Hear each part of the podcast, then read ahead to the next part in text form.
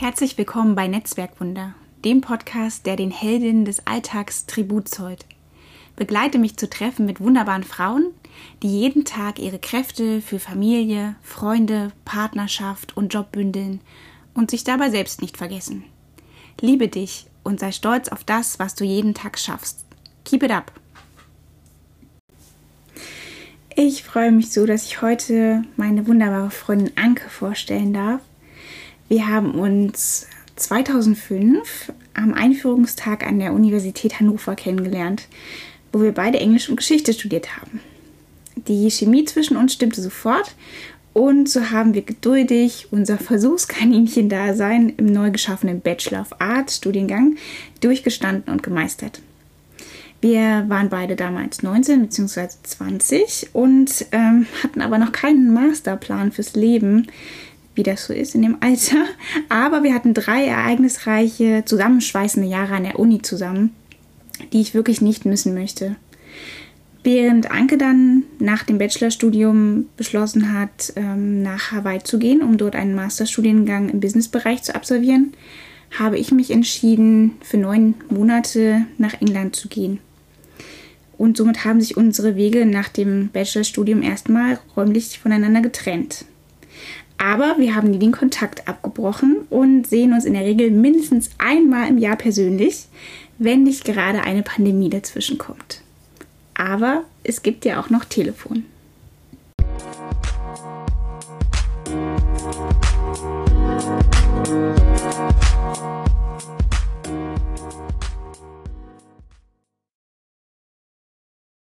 So, hallo liebe Anke. Hallo Marile. Ich freue mich, dass du die Zeit gefunden hast, mit mir zu reden. Ich freue mich oh. auch. Vielen Dank für die Einladung. Sehr gerne. Ich weiß nicht, ob du dich noch erinnern kannst. Es ist ja schon ein wenig her, dass wir uns das erste Mal begegnet sind. Ähm, da waren wir, man könnte sagen, noch ziemlich grün hinter den Ohren. Mhm. Und teilweise, wie das in dem Alter auch so üblich ist, ein, ein bisschen orientierungslos. Ähm, aber das kann man heute nicht mehr sagen. Du bist mittlerweile in einer mittleren Managementposition in einem weltweit operierenden Unternehmen in Hamburg tätig. Aber wenn du jetzt ein paar Jahre zurückblickst, ähm, gibt es eine Idee, ein Ziel, ein Leitgedanken, ein Motto, ähm, was dich angetrieben und motiviert hat?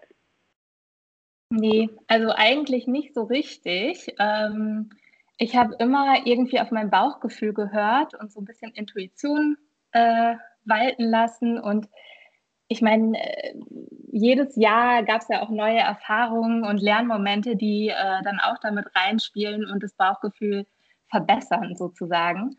Und ich lebe halt nicht nach, nach irgendeinem äh, Leitgedanken oder sowas, sondern wirklich vertrauensvoll darauf, dass schon irgendwie alles richtig läuft und laufen wird. Und ähm, ich bin da offen für Opportunitäten, die sich ergeben und äh, vertraue darauf, dass, äh, dass es richtig wird, wenn es sich richtig anfühlt.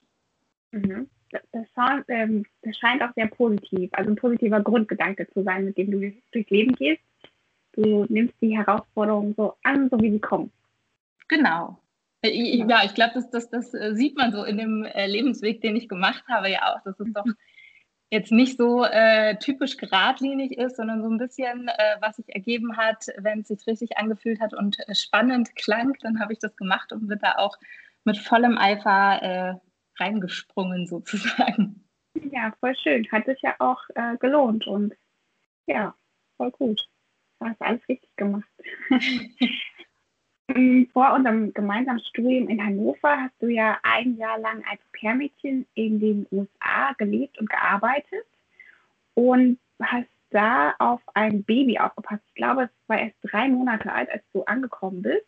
Korrekt. Und der, ja, der Bruder war drei, meine ich. Ja, genau. Ähm, und du warst 19 zum, zum damaligen ja. Zeitpunkt. Also, wenn ich mir das überlege, ich wäre total überfordert gewesen, ähm, mit der ganzen Situation. Wie ist es dir denn gelungen, damals mit dieser Herausforderung ja quasi auch von jetzt auf gleich zurechtzukommen? Und ähm, ja, was, was hat dir auch geholfen, wenn du den Eindruck hattest, oh, dir wächst das jetzt doch gerade über den Kopf? Mhm. Ich habe ehrlich gesagt, glaube ich, nie darüber nachgedacht, ob ich zu jung dafür bin. Ähm, also das war wirklich einfach meine Option, in die USA zu ziehen und ähm, halt auch so ein bisschen flügge zu werden sozusagen. Ne? Es war ja so dann das erste Mal von zu Hause ausziehen, weit entfernt von den Eltern sein. Für mich war damals einfach nur wichtig, dass ich nicht komplett auf mich alleine gestellt bin. Also deswegen habe ich das Au-pair-Jahr gewählt und nicht äh, so ein Work-and-Travel-Jahr. Mhm. Ähm, und dann ist ja so, die Zuordnung der Familien ist ja auch immer so ein bisschen Glückssache. Also man telefoniert irgendwie einmal mit denen und dann äh, reist man oder entscheidet man sich äh, füreinander und dann reist man dahin. Und dann äh, ist man da. Und mir hat, glaube ich, einfach ehrlich gesagt geholfen, dass ich das nicht zerdacht habe im Vorfeld. Mhm. Und ähm, ich hatte ganz viel Glück mit meiner Gastfamilie. Also äh, die liebe ich sehr und äh, die sind ja immer noch auch in meinem Leben und ich bin in ihrem Leben. Ähm, die Jungs sind nicht total verkorkst, also ich kann da auch nicht alles verkehrt gemacht haben. Ähm, aber es war wirklich einfach ganz viel, dass ich ähm, mir zwar bewusst war, was für eine Verantwortung das ist, die ich da trage, aber das halt nicht, äh, nicht mich leben lassen habe. Also ich habe einfach gesagt, so, okay, ähm, ich stelle sicher, dass die Kinder rechtzeitig gefüttert werden und ich stelle sicher, dass die angeschnallt sind, wenn wir Auto fahren und dass die nirgendwo mhm. runterfallen, wenn die irgendwo draufklettern. Ähm, aber ansonsten habe ich da auch so ein bisschen drauf vertraut, dass ich das schon meistern werde. Und ähm, ich meine, das ist ja jetzt auch echt eine Weile her und damals war mhm. es einfach äh, anders. Ich weiß nicht, ob es anders war als heute, aber ich habe manchmal so das Gefühl, dass heutzutage viel mehr Erziehungsratgeber und sonst was auf dem Markt äh, kursieren und auch gelesen werden. Und dass ähm, ja, Eltern und vielleicht auch Au pair heutzutage sich viel, viel mehr Gedanken darüber machen, was alles schiefgehen kann. Ich habe eher gedacht, so, ja, wird schon, ne? wird eine coole Zeit. Ähm, und das war es auch. Also mir hat es unglaublich gut gefallen. Es ist nichts Schlimmes mit den Kindern passiert mhm. in dem Jahr. Ich meine, ähm, der, der, Dreijährige ist relativ kurz nach meiner Ankunft mit Diabetes diagnostiziert worden. Das war dann halt nochmal so ein i-Tüpfelchen mhm. auf die Verantwortung äh, drauf, weil gerade so regelmäßiges ähm, Messen des Blutzuckerwertes im Blut, ähm, dann aber auch verantwortlich sein dafür, dass die Blutwerte ähm, korrekt ausbalanciert werden mit dem Insulin, war halt schon sehr herausfordernd. Ähm, und da denke ich manchmal so zurückblickend, oh mein Gott, wie mhm. konnten die Eltern mich damit nur alleine lassen? Ähm, aber auf der anderen Seite waren die ja genauso unvertraut mit der Situation, wie ich es auch war. Und wir sind da alle so gleichzeitig ins kalte Wasser geschmissen worden und haben das gelernt, damit umzugehen und dementsprechend haben wir das dann einfach auch gemeistert. Also auch da ist einfach, äh, ja, wir haben das irgendwie doppelt kontrolliert. Also wenn, wenn wir Insulin gespritzt haben, ähm, haben wir immer miteinander telefoniert. Also es war immer noch mal so ein Verifizieren. Ähm, und das, das haben, haben wir so gemacht, wenn, wenn ich quasi alleine mit den Kindern war, aber das äh, haben die Eltern auch untereinander gemacht. Und auch in der Schule war das so, dass halt die ähm, Krankenschwester an der Schule halt äh, einen von uns angerufen hat, um das doppelt zu verifizieren. Und das war halt einfach ja so eine Qualitätssicherung irgendwie, mhm. ähm, die ich heute im Job kenne, aber damals halt schon angewandt habe. Und dadurch ging das. Und wirklich, was, was mir geholfen hat, war einfach darauf zu vertrauen, dass alles klappen wird und äh, nicht so viel darüber nachzudenken. Einfach machen. Ja, schön ich zerdenke ja schon manchmal Dinge. Von daher glaube ich, dass mir vielleicht das ein oder andere auch durch die Lappen gegangen ist. Aber offenbar, also ich glaube auch als, als Au-pair-Elternpaar braucht man dann eben auch so ein Urvertrauen, ne? dass man mhm. Kinder in, in andere, in fremde Hände gibt. Ähm, ja, finde ich auch schon eine krasse Vorstellung, muss ich sagen. Aber ich weiß nicht, ob sich wirklich verändert hat, ob, ob Eltern immer ängstlicher werden keine Ahnung, kann ich nicht so genau sagen. Also ich glaube, dann würde es auch keine Au-pairs mehr geben, oder? Mm, ja, ich habe ähm, hab mal einen Artikel dazu gelesen, dass halt dadurch, dass Mütter oder Frauen heutzutage später Eltern mhm. werden oder Frauen später Mütter werden, mhm. Ähm, dass die dadurch schon so viel Erfahrungen gemacht haben und dementsprechend mhm. automatisch vorsichtiger und ängstlicher geworden sind. Ähm, Und ich habe äh, auch gehört, dass zumindest in Deutschland ähm, die Leute, die sich eine Au pair leisten können, was ja auch immer mhm. so eine Kostenfrage, ja, ähm, Au pairs oftmals nutzen, um halt so Zusatz-Babysitten äh, abzudecken mhm. ähm, und halt so die wirkliche Qualitätskinderarbeit ähm, oder Erziehungsarbeit ähm, einer erfahrenen Nanny überlassen. Also das, oh. äh, fand ich ganz spannend. In den USA ist das ja ein ganz gängiges äh, Thema, weil es oftmals ähm, gar nicht anders geht. Die haben ein ganz mhm. anderes äh, Familienkonstrukt und Arbeitskonstrukt, mhm. wie wir das mhm. jetzt hier kennen. Ja, ja. Und äh, eine Rückfrage, der ältere Junge, den du betreut hast, der war dann in so einer Art Preschool. Ab drei oder, oder wie war das? Weil du meintest, der war in der Schule? Äh, der war in so einem Kindergarten. Das ist, also der war von Anfang an im Kindergarten mit, mit okay. äh, also, also so erst das, was wir wahrscheinlich so als Kita bezeichnen würden hier. Mhm. Und dann halt ähm, ab dem Moment, wo ich auch da war, ist er in den Kindergarten gekommen. Und äh, es war halt privater Kindergarten. Mhm. Die hatten mhm. eine ähm, Kindergarten- oder Schulkrankenschwester.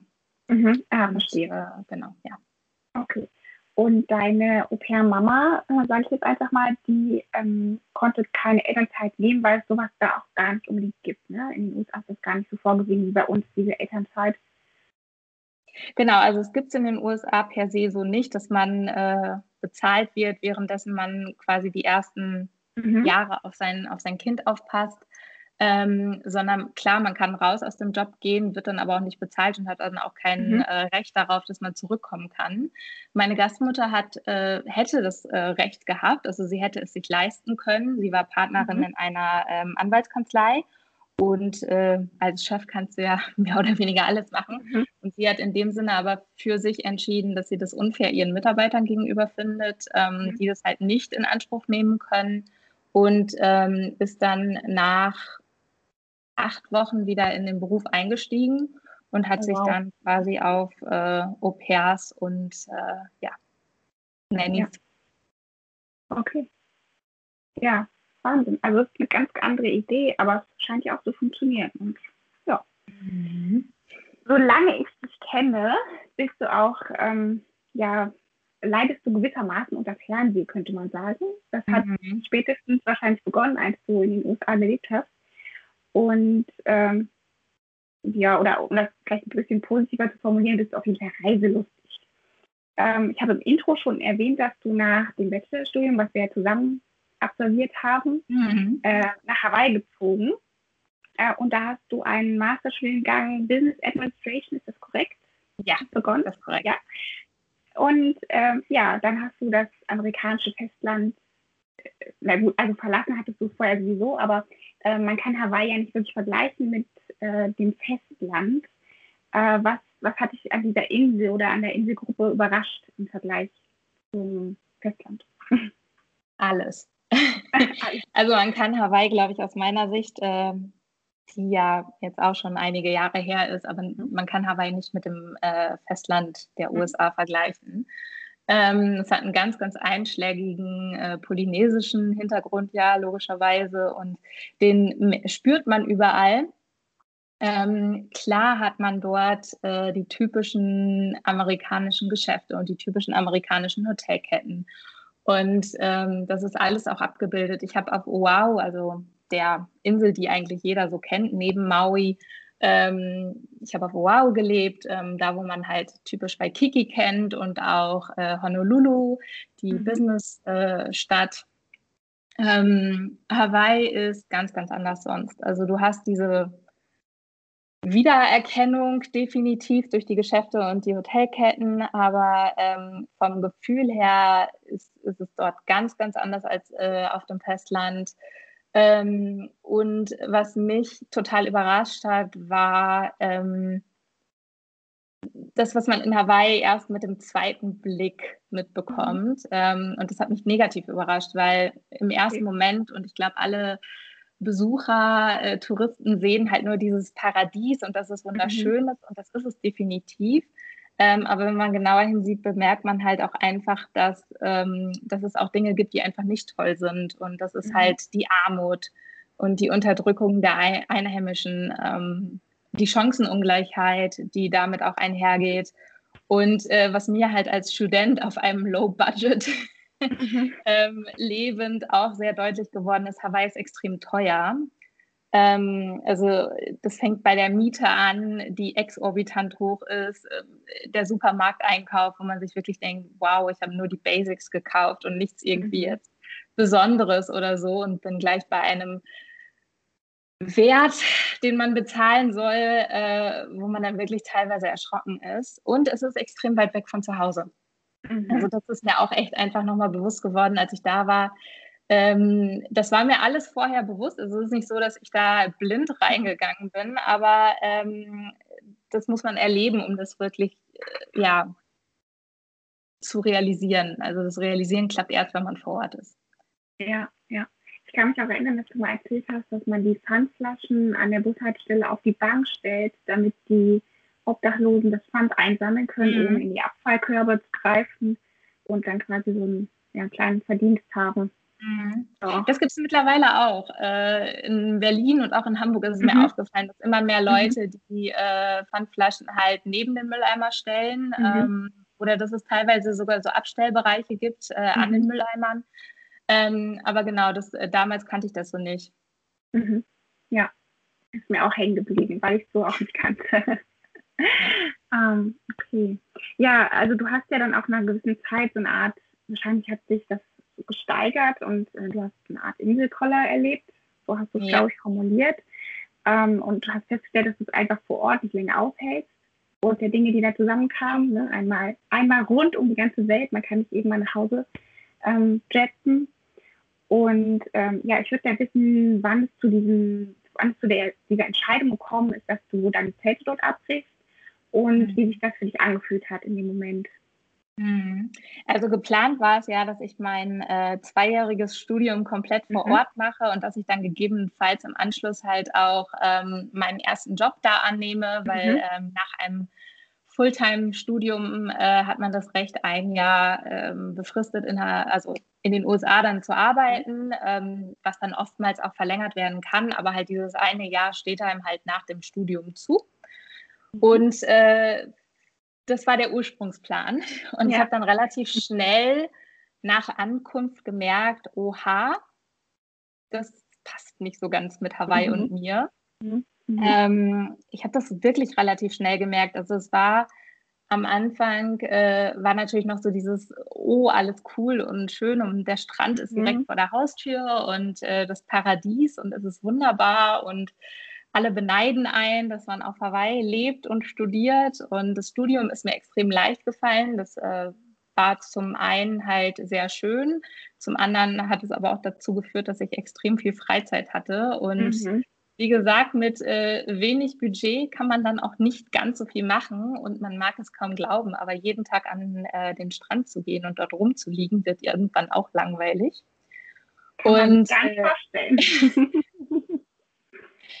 Und es war halt wirklich dann so, dass Hawaii extrem weit weg ist. Also man, mhm. man redet da ja von elf oder zwölf Stunden Zeitunterschied. Und das heißt, es ist auch sehr kompliziert, Kontakt mit äh, zu Hause zu behalten, also mit Familie und Freunden. Das muss immer irgendwie terminiert werden. Und irgendeiner muss immer entweder ganz lange wach bleiben oder ganz früh aufstehen. Und ähm, das ist mir extrem schwer gefallen. Ähm, und ich habe das erste Mal in meinem Leben tatsächlich mit Heimweh zu kämpfen ja. gehabt, als ich dort war. Und ich glaube, dass dieser Inselkoller ist eine, ein relativ gängiges Konzept, äh, was vielen Leuten passiert, die halt auf eine Insel ziehen, die das nicht gewohnt sind von äh, ja, Kindheit an. Mm, und der hat mich wirklich dann voll erwischt. Also es war so eine Mischung aus äh, Heimweh, dann halt einfach nicht genug zu tun zu haben oder ausgelastet zu sein. Ähm, und äh, ja, das, das war extrem schwierig. Also so nach den ersten drei, vier Monaten habe ich schon so gemerkt, okay, es ist, äh, ist nicht alles rosa-rot, es gefällt mir nicht ganz so gut, wie ich gedacht hätte.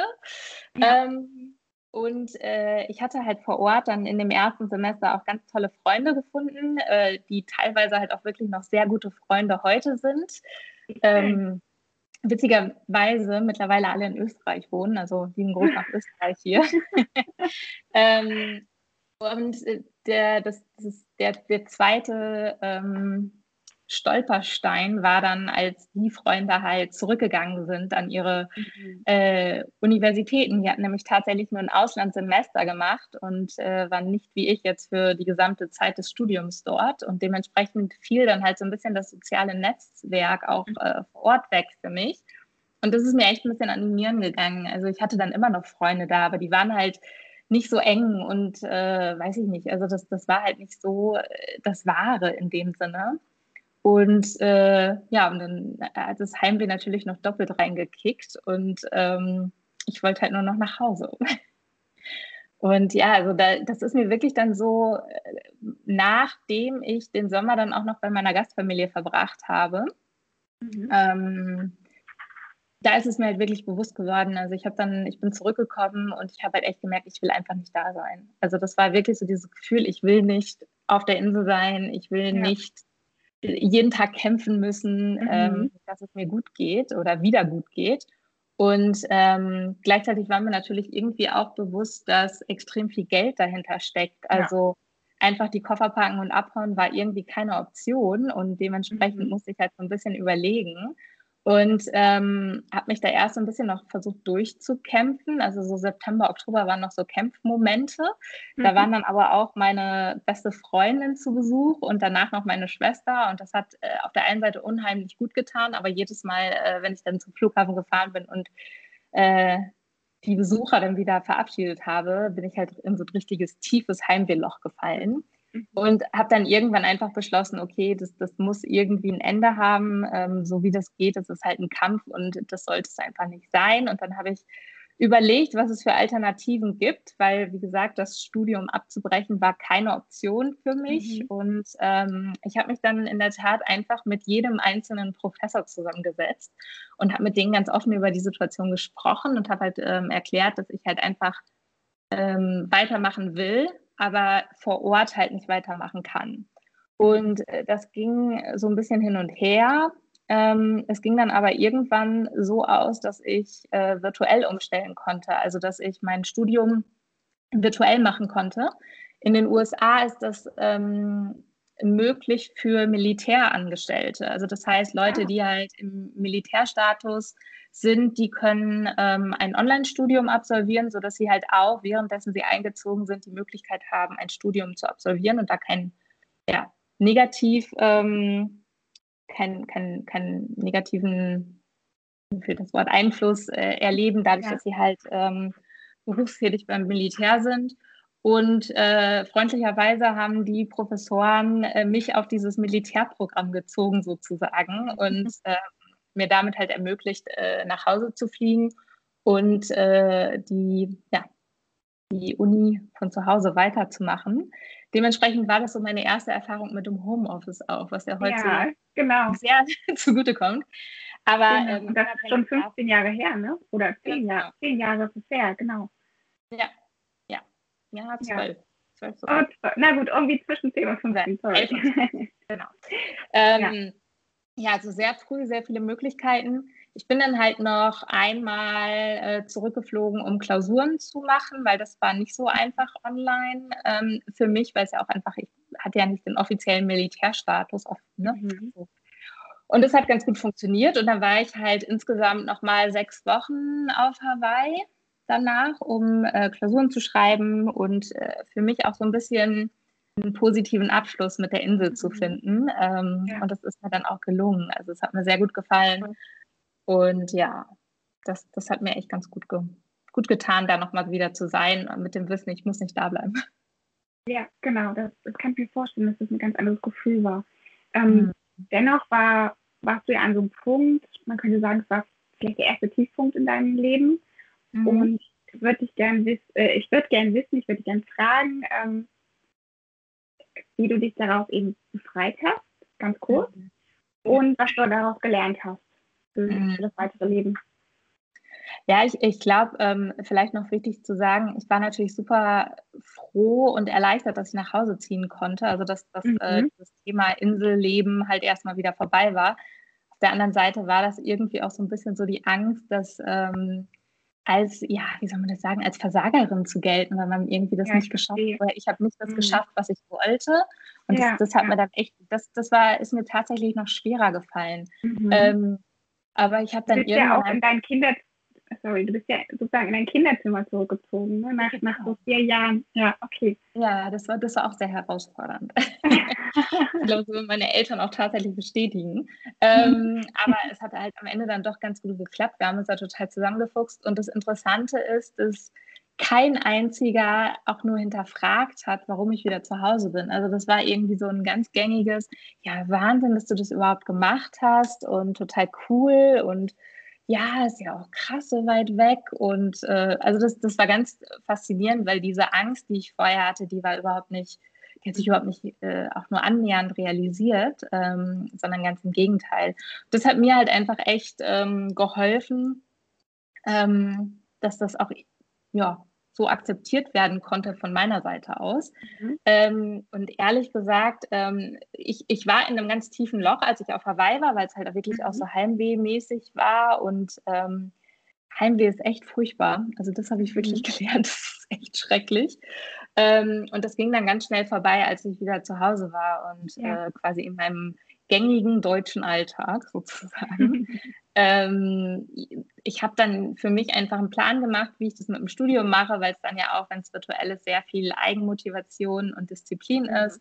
Das hat gut funktioniert. Ich habe die Zeit aber dann auch genutzt, um äh, Freunde zu besuchen, um ein bisschen mal rauszukommen. Und ähm, was habe ich da gelernt? Also insgesamt von der Zeit habe ich wahnsinnig viel über mich selbst gelernt. Also einfach, mhm. dass ich äh, trotz äh, der negativen und äh, sehr traurigen Stimmungslage, dass ich da halt trotzdem sehr klar denken kann und einfach auch das Ziel irgendwie nicht außer Acht lasse. Also dass ich ähm, nicht einfach abbreche, sondern dass ich dann Wege finde, wie ich es durchziehen kann und gleichzeitig aber, ähm, dass es mir also gleichzeitig, äh, dass es mir gut geht.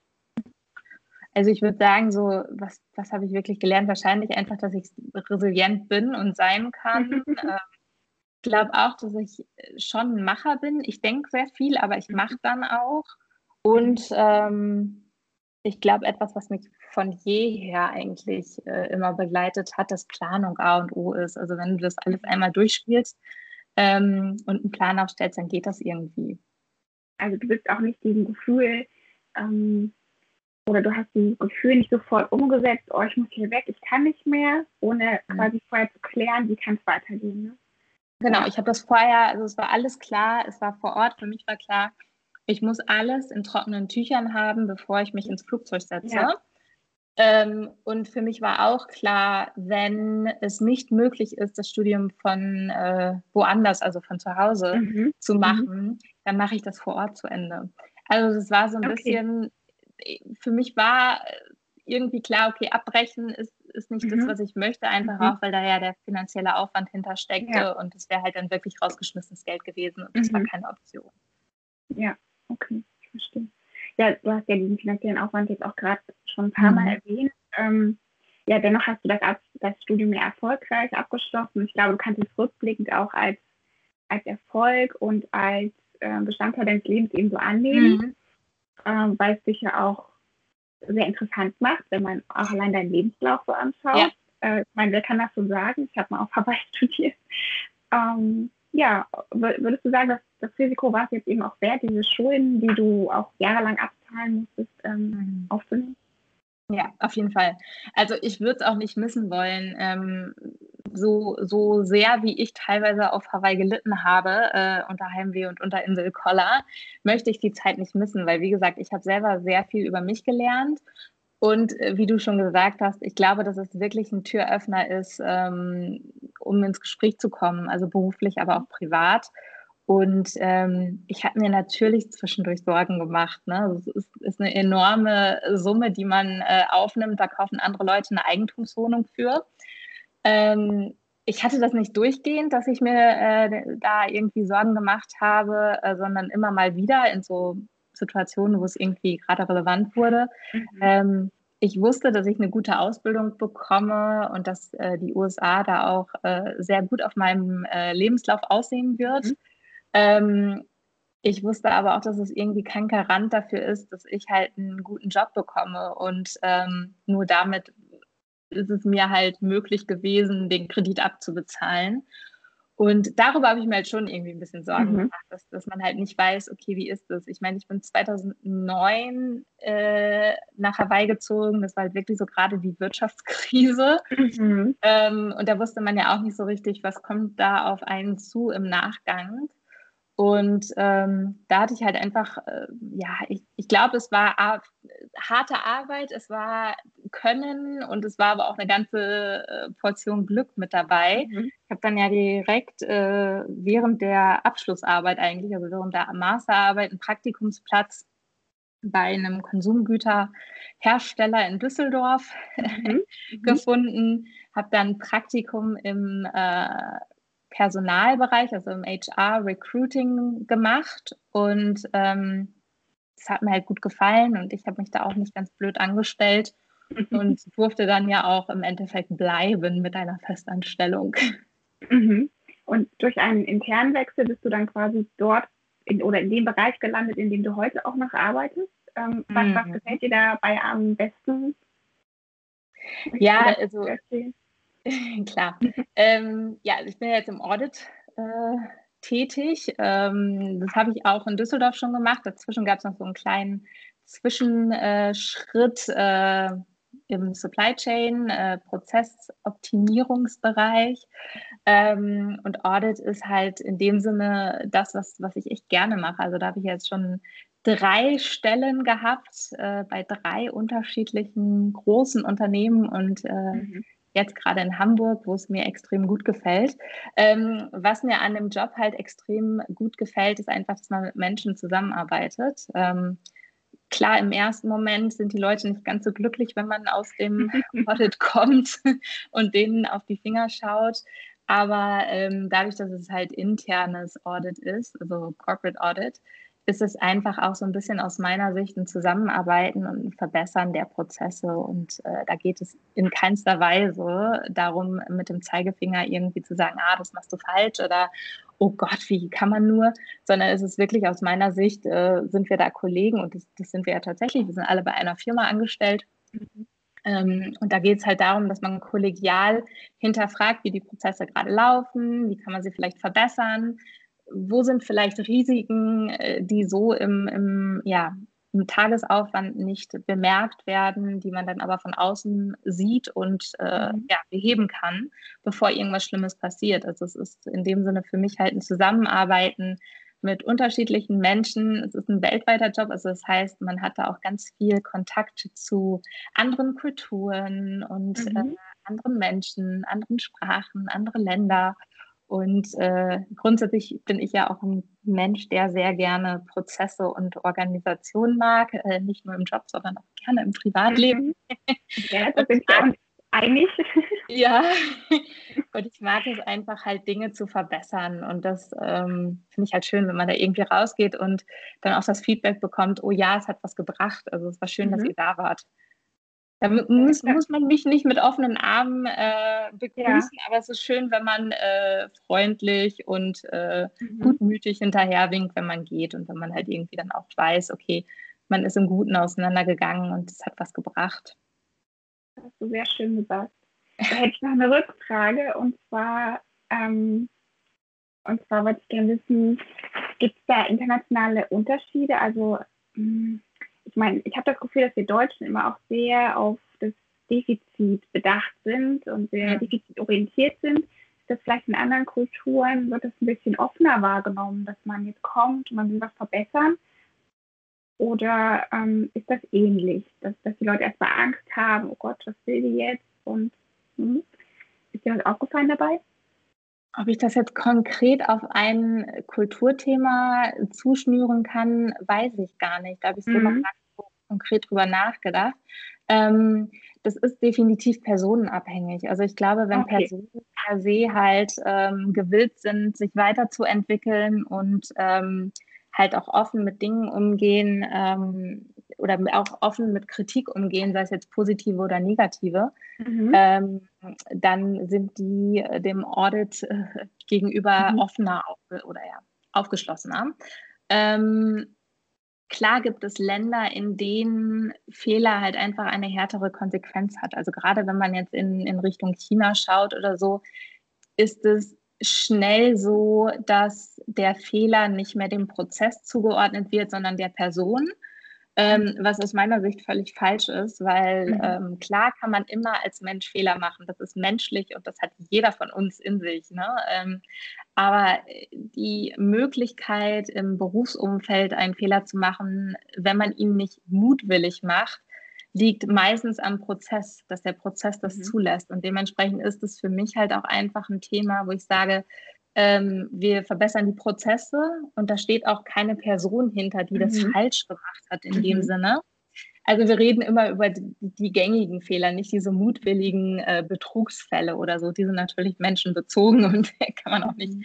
den Prozess für auch den Prozess verantwortlich machen, weil der hat es ja möglich gemacht, aber halt äh, grundsätzlich im ersten Moment ist es halt nicht menschenbezogen. Äh, und äh, deswegen glaube ich halt, äh, nee, also kulturmäßig würde ich das nicht zuordnen. Es gibt immer äh, Situationen, wo es halt, ähm, wo dann vielleicht die Konsequenzen schärfer sind als mhm. woanders. Mhm. Ähm, ich glaube, dass ganz viel damit einhergeht, was auch in der in dem Unternehmen als äh, Fehler ja, was, wie, wie die Fehlerakzeptanz ist. Mhm, mhm, okay. Und also, klingt jetzt ein bisschen gerade negativ, was wir besprochen haben. Ähm, fällt dir noch irgendwas, ein ganz witziger Moment ein, den du mal erlebt hast in einem, in einem Audit? Irgendwas? Ganz so eine Anekdote. Eigentlich gibt es wirklich ganz viele ganz furchtbare, lustig, äh, also furchtbar lustig. Äh, mhm. Ich, deswegen mag ich den Job so gerne. Es ist irgendwie auch alles immer ein bisschen unvorhersehbar, wo man nicht weiß, was kommt. Ich hatte ähm, in Indonesien hatten wir ein Audit, wo wir eine private Toilettenfrau zur Seite gestellt bekommen haben über die Zeit. Also die saß einfach den ganzen Tag, während wir da waren, auf der Damentoilette und hat hinter uns hergewischt, was uns sehr, sehr unangenehm war, weil mhm wenn man auf Toilette geht, saß halt die ganze Zeit jemand direkt davor. Also irgendwie war das ein merkwürdiges Gefühl. Ähm, wir haben einen tollen Kuchen gebacken bekommen, wo Danke Audit drauf stand in Russland. Ähm, also es gibt schöne Momente. Und äh, ich glaube, das Schönste und Lustigste ist immer der Austausch mit den Leuten vor Ort. Also das macht am meisten Spaß, weil man wirklich ja. ganz andere Einblicke bekommt in die Arbeit der Leute vor Ort, aber eben auch in, ja, in, in, in die Menschen selbst und mhm. ähm, mhm. ja, die Charaktere und auch die, ja, auch das Kulturelle natürlich in dem Sinne schon. Mhm. mhm. Das klingt echt spannend, cool, wie witzig. ähm, ähm, ja, also jetzt würde ich ganz gerne nochmal auf was anderes äh, umschwenken, vom, vom beruflichen jetzt zum privaten. Ähm, du hast gerade schon erwähnt, du bist du hast in Düsseldorf gearbeitet, in Berlin und jetzt in Hamburg. Und bevor du nach, ja, bevor du nach Hamburg gezogen bist, äh, ging es nach Berlin, weil deine jüngere Schwester in Potsdam lebt und du ja auch ein bisschen näher sein wolltest, weil ihr euch ja im Grunde genommen sehr gut versteht. Ihr habt gutes mhm. Verhältnis. Und dann hat sie auch, ähm, also in der Zeit, in der du da gelebt hast, äh, ist sie schwanger geworden und hat auch ihr Kind bekommen. Ja. Äh, jetzt wollte ich fragen, inwiefern sich die Schwangerschaft irgendwie auf auf dich ausgewirkt hat, auf euer Verhältnis und ja, welche Konsequenzen sich daraus ergeben haben. Hm. Ja, also äh, zuerst einmal, ich habe mich natürlich gewaltig gefreut, Tante zu werden. Ähm, und äh, die kleine Maus ist auch ziemlich großartig geworden, muss man sagen. Ähm, und bringt halt auch drumherum sehr viel Freude mit. Also mhm. gerade auch so, was man äh, bei meinen Eltern dann mitbekommt, die sind unglaublich glücklich und stolz und freuen sich. Und das, das äh, bereitet einem ja auch selber total große Freude. Ähm, ich glaube, so richtig Konsequenzen hatte das für mich nicht. Außer dass natürlich jetzt noch eine Person da ist, mit der man konkurrieren muss um Weihnachtsgeschenke, logischerweise. Wobei. Spaß beiseite. Ähm, äh, nee, also es, es, gab keine, keine konkreten Konsequenzen. Ähm, ich meine, was, was sowas natürlich immer irgendwie macht, ist, gerade wenn die kleinere Schwester schwanger wird, ist so ein mhm. bisschen so diese Gedankenspirale äh, zu starten. ähm, wo will ich eigentlich hin, wie sieht es aus mit meinem Kinderwunsch oder eben äh, keinen Kinderwunsch.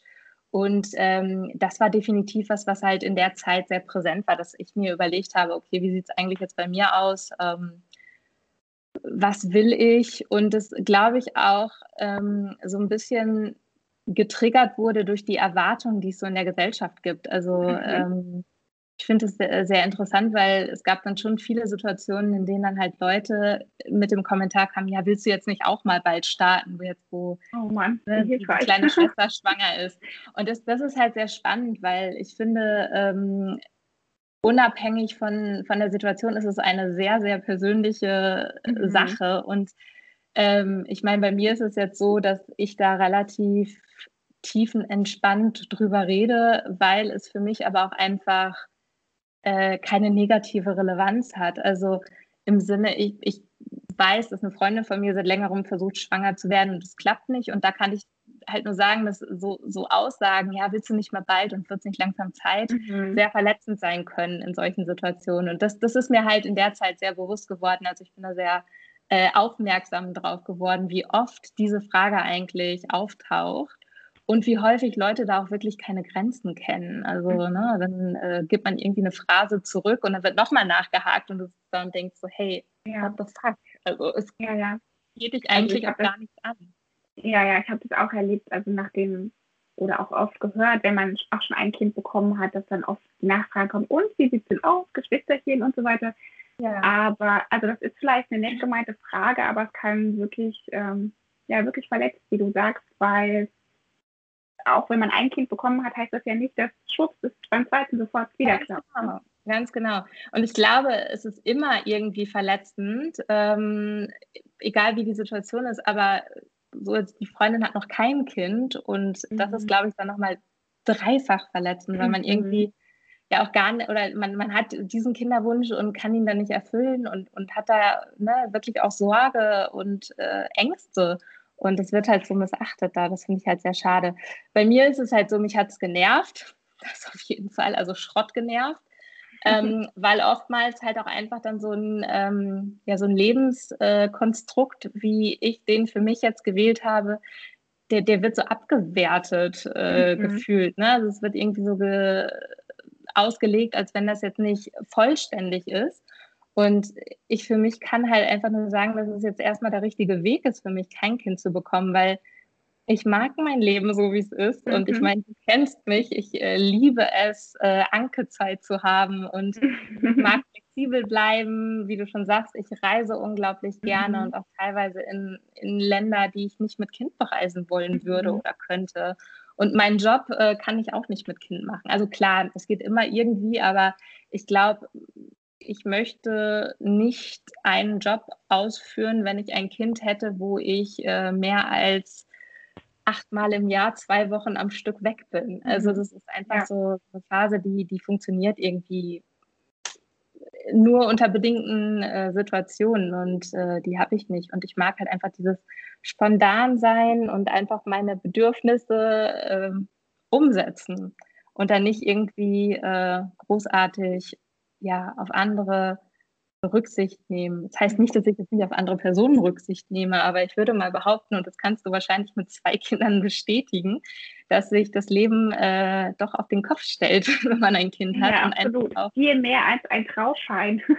Ja, und äh, ich weiß halt einfach, dass ich irgendwie gerade nicht bereit bin, ähm, mein Leben so zu verändern oder verändern zu lassen. Und ähm, ich freue mich äh, quasi jedes Mal, wenn ich dich besuche und die beiden Mädels sehe. Und ich freue mich, wenn ich äh, zu meiner Schwester fahre und äh, Tante sein darf und da halt auch wirklich dann gefordert werde, wo ich dann ja auch mal so Tage, tagesweise dann das Kind zugeschoben bekomme, wenn mhm. die was vorhaben. Ähm, aber ich freue mich halt auch wirklich jedes Mal wieder, wenn ich in meine aufgeräumte Erwachsenenwohnung zurückkomme und es ruhig ist.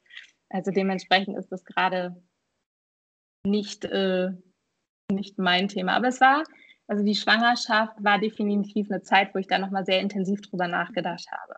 Mhm. Ja, glaube ich.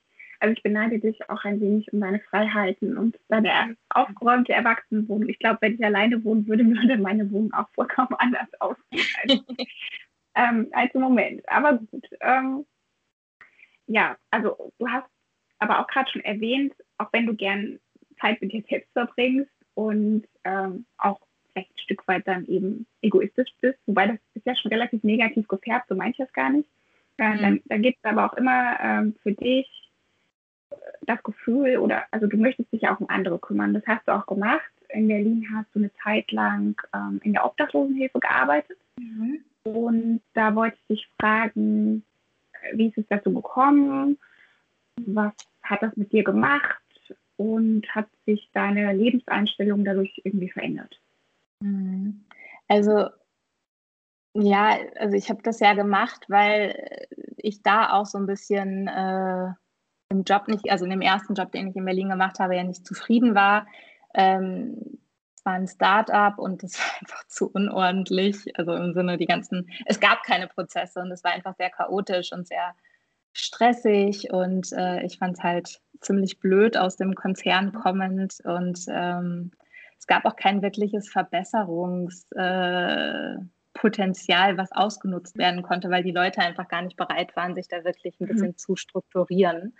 Und ähm, ich glaube, dass solche Phasen irgendwie immer im Leben gibt, ne? sei es jetzt Liebeskummer, Trauer, keine Ahnung, Perspektivlosigkeit oder Jobunzufriedenheit oder so. Es mhm. ist ja irgendwie, jeder hat da sowas und im Englischen kann man Auf ja schön sagen, pick, pick, your battle. Also irgendwie gibt es immer irgendwas. Ähm, und ich habe mich dann halt dazu entschlossen, ähm, ins Ehrenamt zu gehen und ähm, ja, auch einfach irgendwie was Gutes zu tun äh, und da äh, zu helfen, wo es halt wirklich no nötig ist. Und ähm, ich meine, ich habe immer schon einen gewissen Betrag gespendet im Jahr und wollte halt einfach über diesen monetären ähm, äh, Betrag halt einfach noch äh, ja auch was, was von meiner mhm. Zeit und äh, von meiner Person abgeben.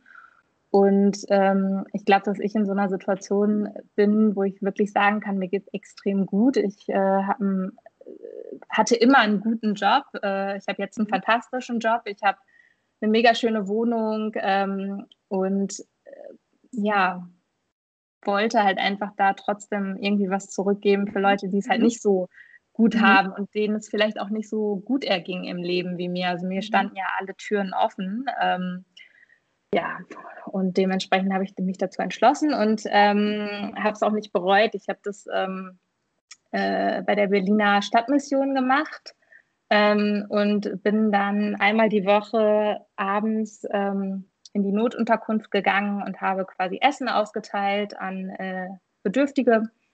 Ähm, und was hat es an meiner Lebenseinstellung verändert? Ich glaube, das ist einfach wirklich nochmal eine größere Achtsamkeit und Aufmerksamkeit mhm. darauf ist, wie gut es mir eigentlich geht.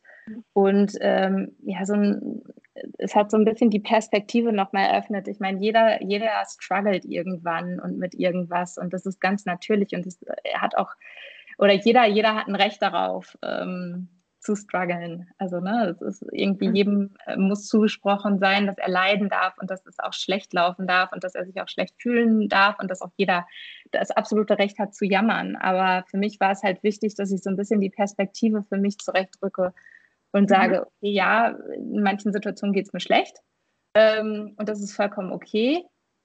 Aber mein, es geht mir schlecht, ist verhältnismäßig immer noch ziemlich äh, ziemlich gut in dem mhm. Sinne. Ne? Also es ist einfach ähm, definitiv äh, der Fokus gewesen, der sich verändert hat, dass man halt gesagt hat, okay, mir geht es schlecht in manchen Situationen, das ist okay, ähm, aber es gibt wirklich Leute, die ganz anders strugglen, ja. als, als äh, ich das tue. Ähm, und das, das ist nicht, also das soll überhaupt nicht absprechen, äh, dass es mir dann in der Situation tatsächlich schlecht geht, aber es hilft mir einfach, mhm ähm, zu sehen, ähm, was, was ist eigentlich so ein bisschen der ja. Punkt.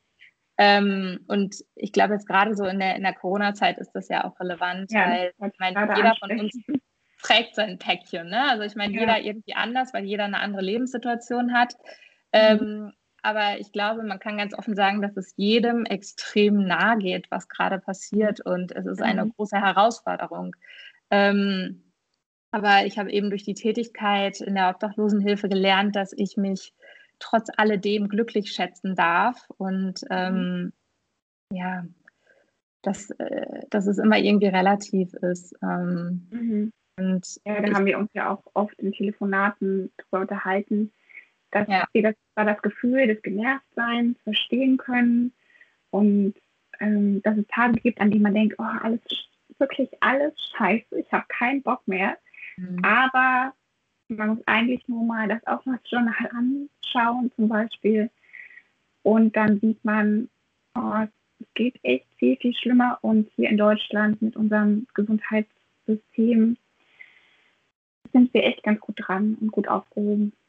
Ja, also ich finde, das, das war halt einfach so wirklich äh, jetzt gerade zur Pandemie. Ich habe in der Pandemiezeit ähm, nicht mehr äh, in der Notunterkunft gearbeitet. Mhm. Mhm. Ähm, einfach weil es irgendwie auch super kompliziert war. Ich war ja auch nur als quasi freiwilliger Ehrenamtler dabei, nicht als angestellter Ehrenamtler. Da gab es mhm. auch eine Differenz und das mhm. ähm, haben die halt auch sehr äh, rigoros am Anfang halt umgesetzt, weil für Obdachlose ist es halt nochmal relevanter, sich nicht anzustecken. Also mhm. nicht nur, weil sie offensichtlich nicht so einfach in Quarantäne gehen können, ähm, aber eben auch, weil das, was wir mit unserem Immunsystem wegstecken, ich meine, gut, das ist bei Corona jetzt auch nochmal dahingestellt, aber grundsätzlich bei allen Krankheiten, ist für Obdachlose halt viel gefährlicher. Ähm, und ich denke mir halt einfach, okay, ähm, da, da gab es die Sicherheitsmaßnahmen und dann bin ich ja auch weggezogen aus Berlin.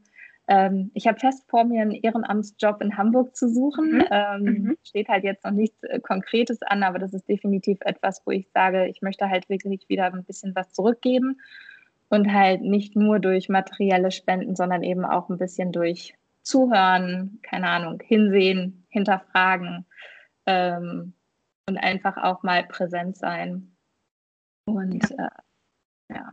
Aber so das, was ich mitnehme aus der Zeit, ist halt äh, das, dass ich sehr dankbar sein kann. Und mhm. ähm, ja, ich, ich finde, das, das gilt es halt nicht zu vergessen, weil äh, stell dir mal vor, du bist irgendwie während der Pandemie obdachlos und deine Einnahmen von Pfandflaschen durch Touristen fällt halt weg, mhm. komplett. Mhm. Und das war in Berlin halt äh, wirklich schlimm. Ähm, und du hast ja keinen Rückzugsort. Also du kannst dich, wir, wir konnten uns schützen, wir haben die Tür zugemacht und sind zu Hause mhm. geblieben. Das können die nicht.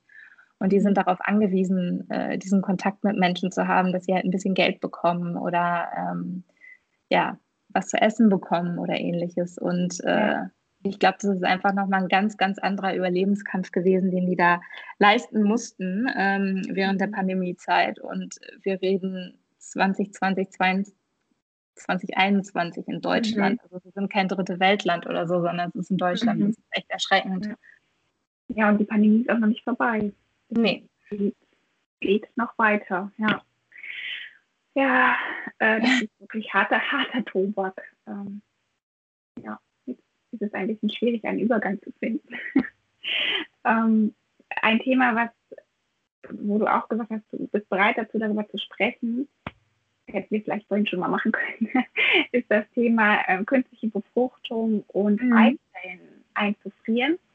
Äh, wir haben uns darüber schon mal unterhalten und ja, ich wollte dich fragen, wie du dazu stehst als mhm.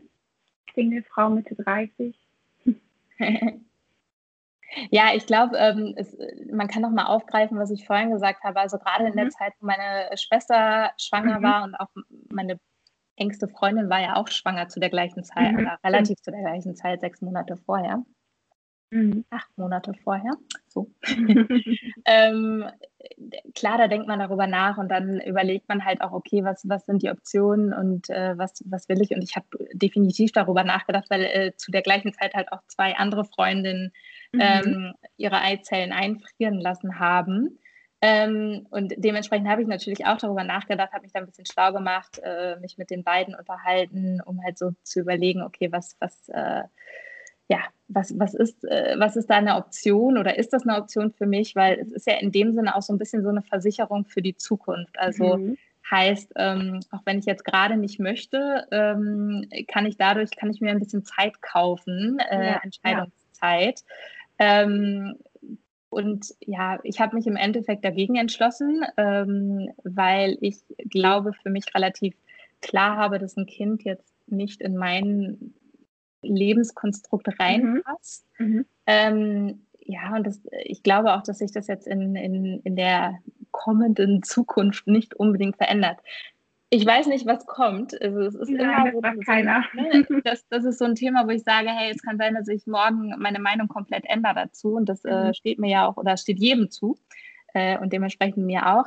Aber jetzt zum heutigen Zeitpunkt äh, war es mir das nicht wert. Also es ist ja auch ja. mit äh, gewissen Kosten verbunden und äh, klar bin ich in der privilegierten Situation und Aufwand und auch ja gesundheitliche Themen.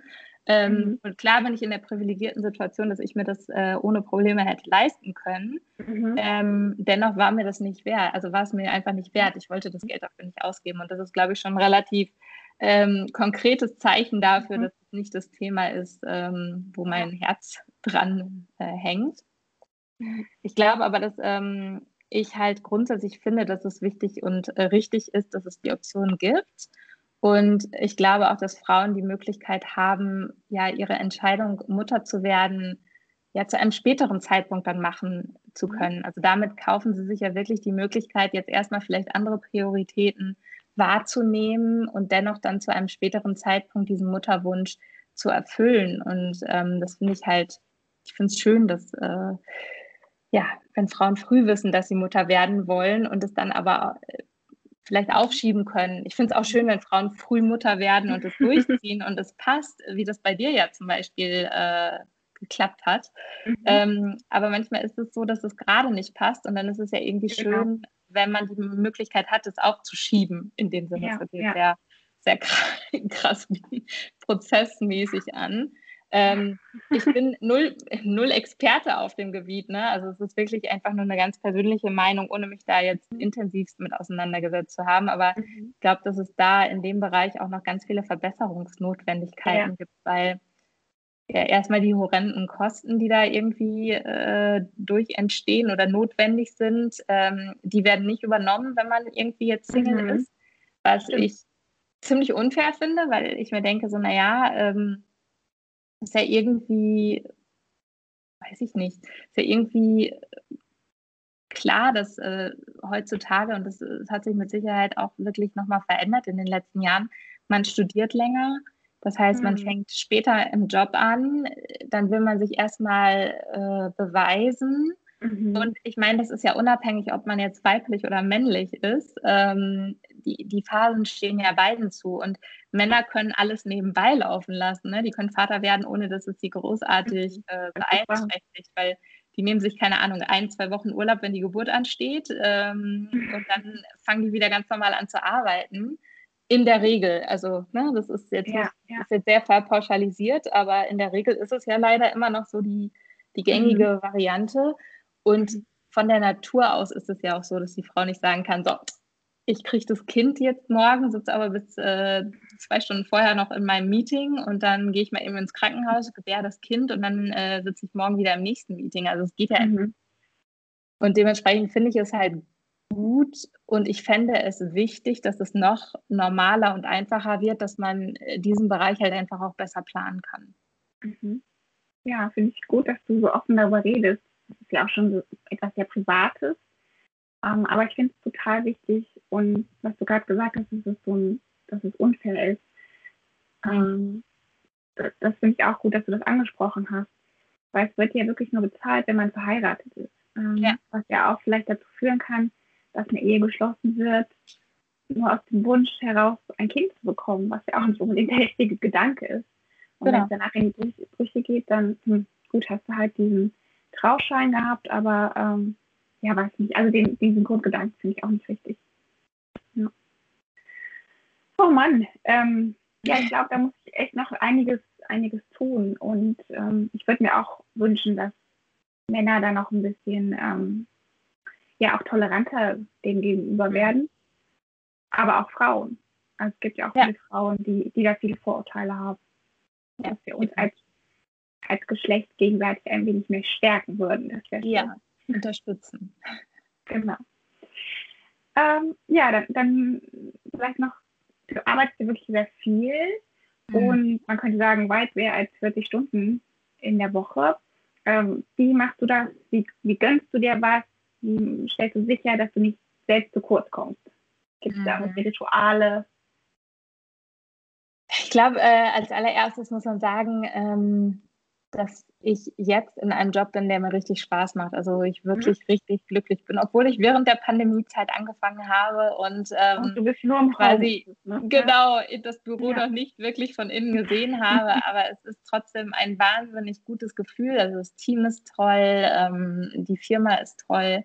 Es macht ganz, ganz viel Spaß. Und ich glaube, dass das halt wirklich das Nonplusultra ist. Ohne das mhm. kriegst du auch keine Work-Life-Balance hin. Also ich mhm. mache das Wort mhm. sowieso jetzt nicht so gerne, weil irgendwie greift das alles ineinander. Ähm, aber ich glaube, ohne diese berufliche Erfüllung und dass es einem da gut geht, ähm, kannst du noch so viel in deinem, also in deinem, zu deiner privaten äh, mhm. Zeit äh, dir noch so viel gönnen. Ich glaube, du kommst nie in diesen Modus rein, wo du halt äh, komplett entspannst und wo es dir gut geht. Mhm. Ähm, ich kann das ja leider aus Erfahrung sagen. Also wie gesagt, der Startup-Job, der hat mich echt. Nerven gekostet und in der Zeit ging es mir halt auch echt nicht gut. Also es war egal, was ich da äh, abends gemacht habe oder am Wochenende, das, das war immer irgendwie ja. das Gleiche, dass ich wusste, ich muss am Montag wieder hin und das ist stressig und es nervt.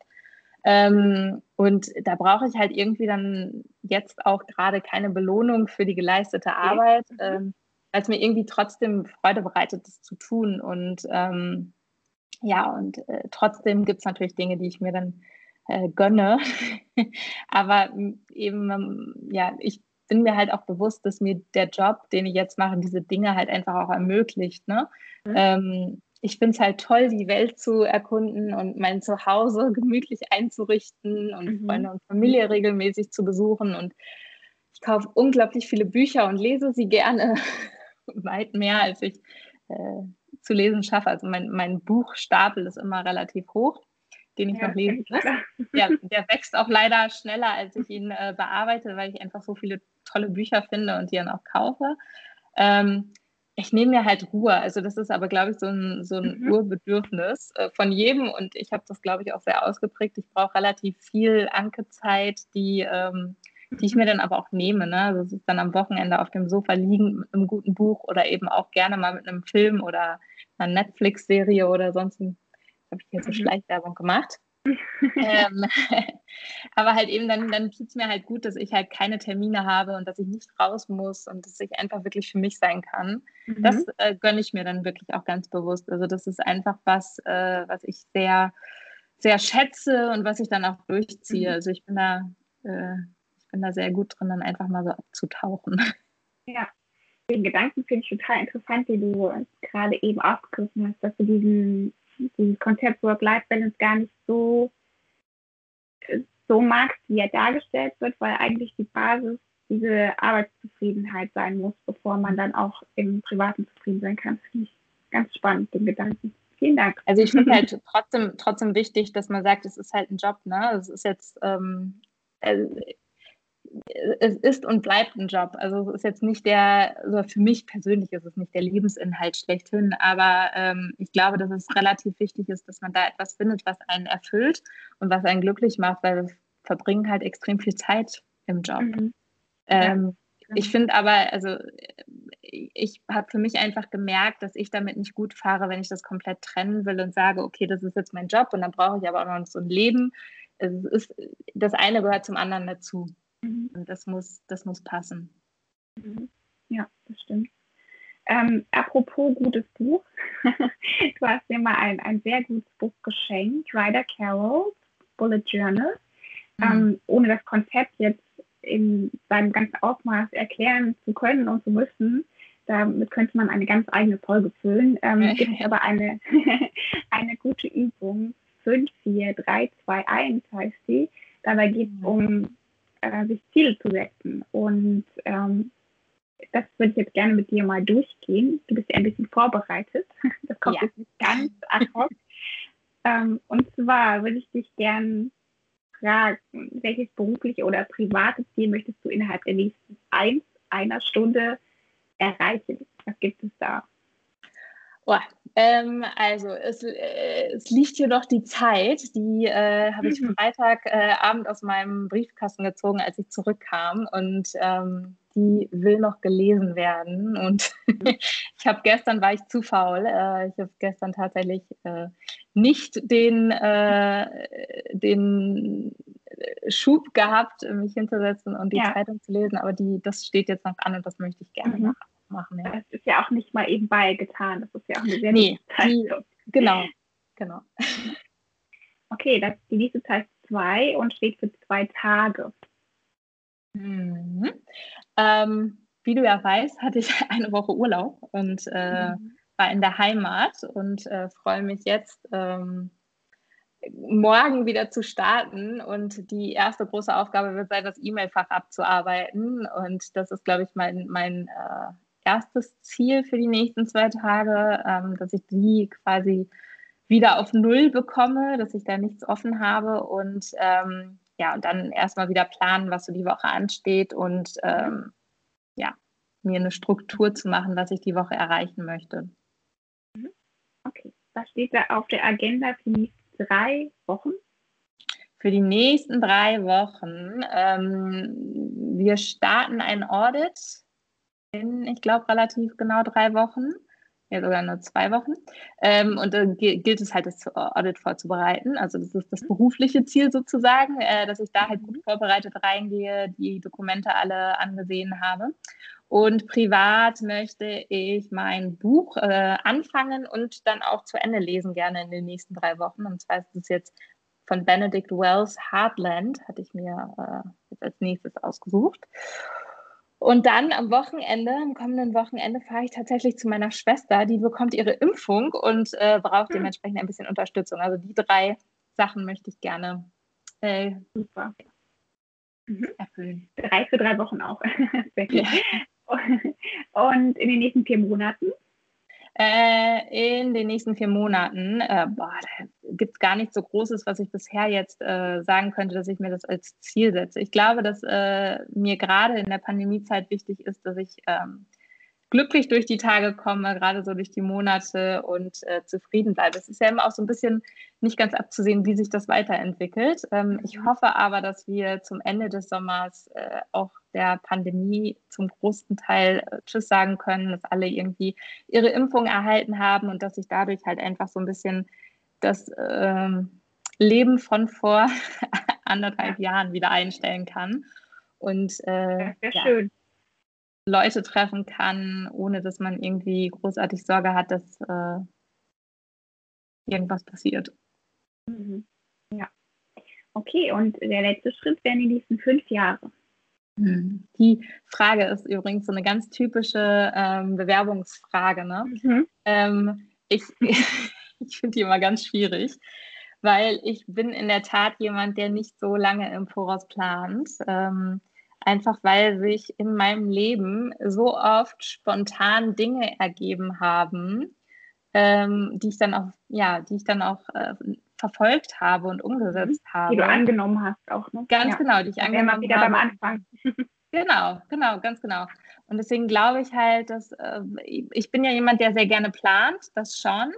Ähm, wenn ich das aber zu rigoros, zu weit in die Zukunft mache, dann bin ich auch jemand, der sehr verbissen an einem Plan festhalten kann. Und wenn ich das äh, zu sehr mache, dann ähm, verschließen sich vielleicht Türen, die ich sonst ganz spannend fände. Und ähm, ja, deswegen ist es so ein bisschen, dass ich äh, gar nicht so weit plane. Ähm, ich bin sicherlich ehrgeizig und arbeite hart, um voranzukommen, aber ich glaube, es verändert sich halt auch so viel im Leben, dass man äh, gar nicht so konkret sagen kann, so und so sieht mein Leben in fünf Jahren aus. Mhm. Ähm, ja, ich glaube, okay. grundsätzlich wär, wird, es, wird es sein, wieder zu reisen und mehr von der Welt zu mhm. glücklich ja, zu bleiben. Ja. ja. Aber irgendwie liegt das ja auch äh, in der eigenen Hand, ne? sich äh, mhm. quasi auf den Weg zu machen, die Welt zu erkunden und auch glücklich zu sein. Das hat man ja immer ein bisschen auch selber im auf jeden Fall. Ja, genau. Okay, dann zum Schluss gibt es eine Karte, die du mir mal geschenkt und geschickt hast. Äh, die stammt aus den Niederlanden und schon ein paar Jahre her. Ich habe die zum Geburtstag von dir bekommen und ich fand die so schön, dass sie oftmals mein Lesezeichen ist in dem aktuellsten Buch, was ich gerade lese. Mhm. Auf der Vorderseite steht, um, ähm, to get there, take that step, do and dare, follow your heart, stay aware, share, take care and never compare. Ah, so schön. Ähm, trifft diese, ich würde sagen, Lebensweisheit oder Einstellung auch auf dich zu? Äh, ich glaube immer mal wieder ja. Also äh, gerade dieses äh, Take that Step, ich glaube, äh, ohne anzufangen kommt man halt nicht voran. Deswegen muss man mhm. sich manchmal auch einfach trauen, Dinge anzugehen. Das auf jeden Fall. Ich glaube auch dadurch, dass ich sehr intuitiv und Bauchgefühl getrieben bin, äh, dass ich da schon mehr auf mein Herz höre, als vielleicht andere es tun. Ich äh, übe mich darin, achtsamer zu sein. Also ähm, mhm. das ist etwas, was ich halt auch regelmäßig äh, bewusst trainiere sozusagen. Ähm, teilen, ja, würde ich auch sagen. Also ich glaube, vielleicht nicht immer, aber es ergibt sich auch nicht immer. aber wenn es sich ergibt, teile ich natürlich. Ähm, ich glaube auch Take Care. Also ich glaube schon, dass ich mich um meine Mitmenschen bemühe und kümmere. Ähm, mit dem Never Compare, da struggle ich tatsächlich noch ein bisschen mhm. mit. Also ich ähm, würde mir wünschen, dass ich das optimieren kann, dass ich diese äh, ja, Vergleiche äh, sein lassen kann. Ähm, weil ich glaube, das, das tut einem auch einfach nicht gut, weil jeder ist in einer anderen Situation. Man sieht von dem anderen oder von dem Gegenüber immer nur einen, einen Bruchteil des Lebens. Und es sieht vielleicht alles rosa-rot aus und dann ist drumherum aber voll das Chaos und ganz schlimm.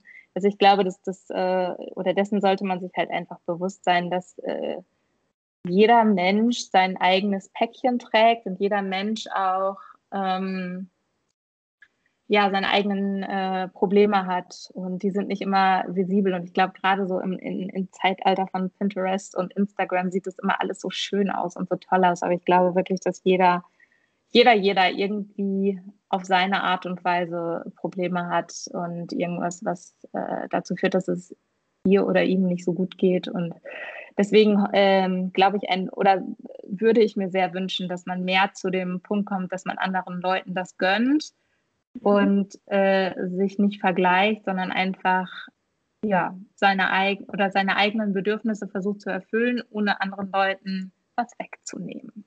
Mhm. Genau, und mehr auf sich selbst sich zu besinnen und das eigene Glück. Genau. Ganz genau, ja. ganz genau. Ja. Ja, vielen Dank. Ähm, da bin ich voll bei dir. ja, danke, dass du dir die Zeit genommen hast. Nochmal, ähm, ich fand es schön, mit dir zu sprechen. Und ich hoffe, du fandest es auch angenehm. Ich fand es total toll. Ich war ja vorher ein bisschen nervös. Ähm, ähm, habe mich aber auch sehr gefreut. Also es war äh, sowohl nervös sein als auch äh, Vorfreude auf das Gespräch, aber es war ja wirklich wie unsere normalen Telefon-Dates. Äh, genau. So, so soll es auch sein, genau. Vielen Dank. Danke dir. Tschüss.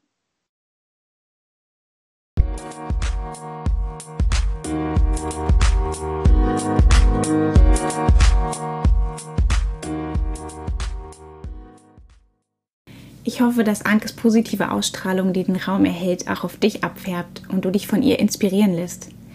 Ich habe von ihr gelernt, Dinge nicht zu zerdenken, zumindest nehme ich mir das vor. Trotz des anspruchsvollen Jobs achtet Anke auf sich selbst und ihre Bedürfnisse.